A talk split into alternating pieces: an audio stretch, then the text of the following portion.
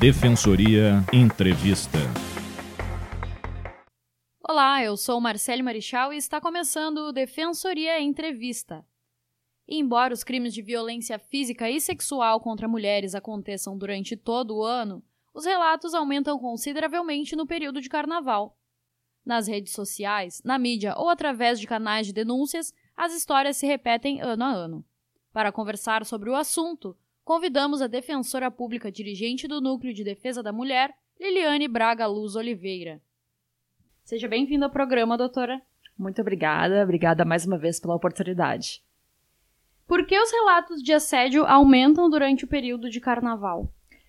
No período do carnaval, os relatos de assédio aumentam realmente, pois é bastante comum se acreditar que em festas, ambientes como casas noturnas, são aceitáveis condutas que, na verdade, se caracterizam como assédio.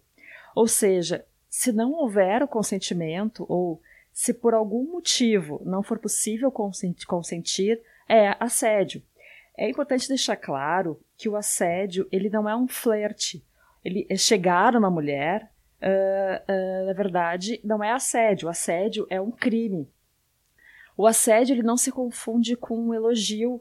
Ele não se justifica pela roupa da vítima, pelo local em que ela se encontra, pelo fato de ter bebido, pelo horário em que ela está em determinado local, pelo seu comportamento ou por sua aparência física.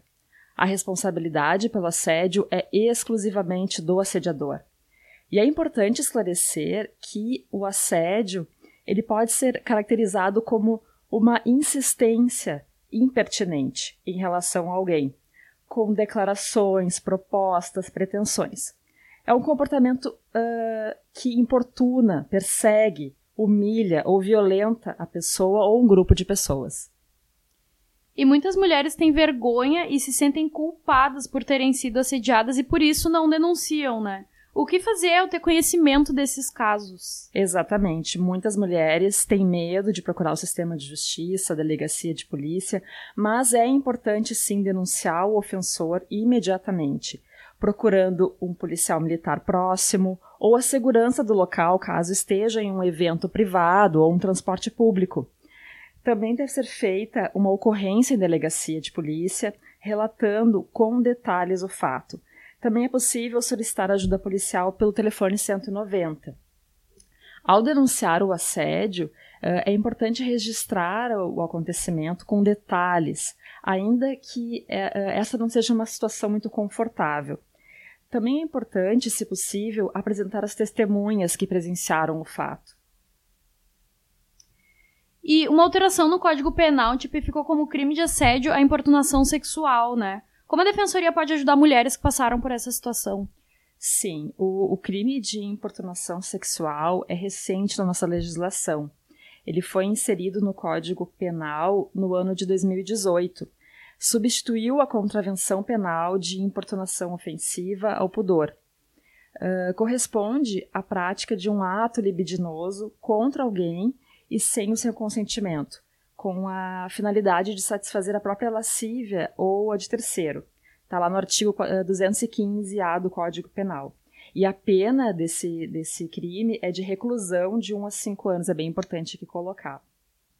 A, a, importunação sexual é um crime que prevê a conduta conhecida como aquele assédio de rua. É, atos que podem configurar a importunação sexual, como, por exemplo, um beijo roubado, forçado, passar a mão no corpo, aquela questão que fala-se muito de encoxar né, no transporte público, fazer uh, cantadas invasivas. E a Defensoria conta com um Centro de Referência em Direitos Humanos nós temos um 0800, que é o 0800 644 5556. O nosso endereço fica ali na Siqueira Campos 731.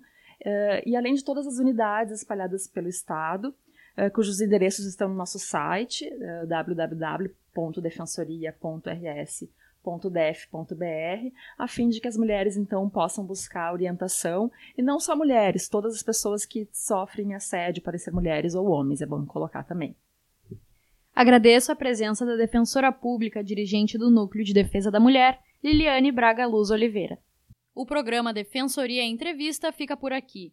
Todas as quintas-feiras, conversamos com defensores públicos e convidados para discutir temas de interesse da sociedade gaúcha. Você pode ouvir as nossas entrevistas a qualquer momento no site defensoria.rs.def.br barra ou também pelo Spotify. Basta buscar a Rádio Web da DPE na barra de busca do aplicativo.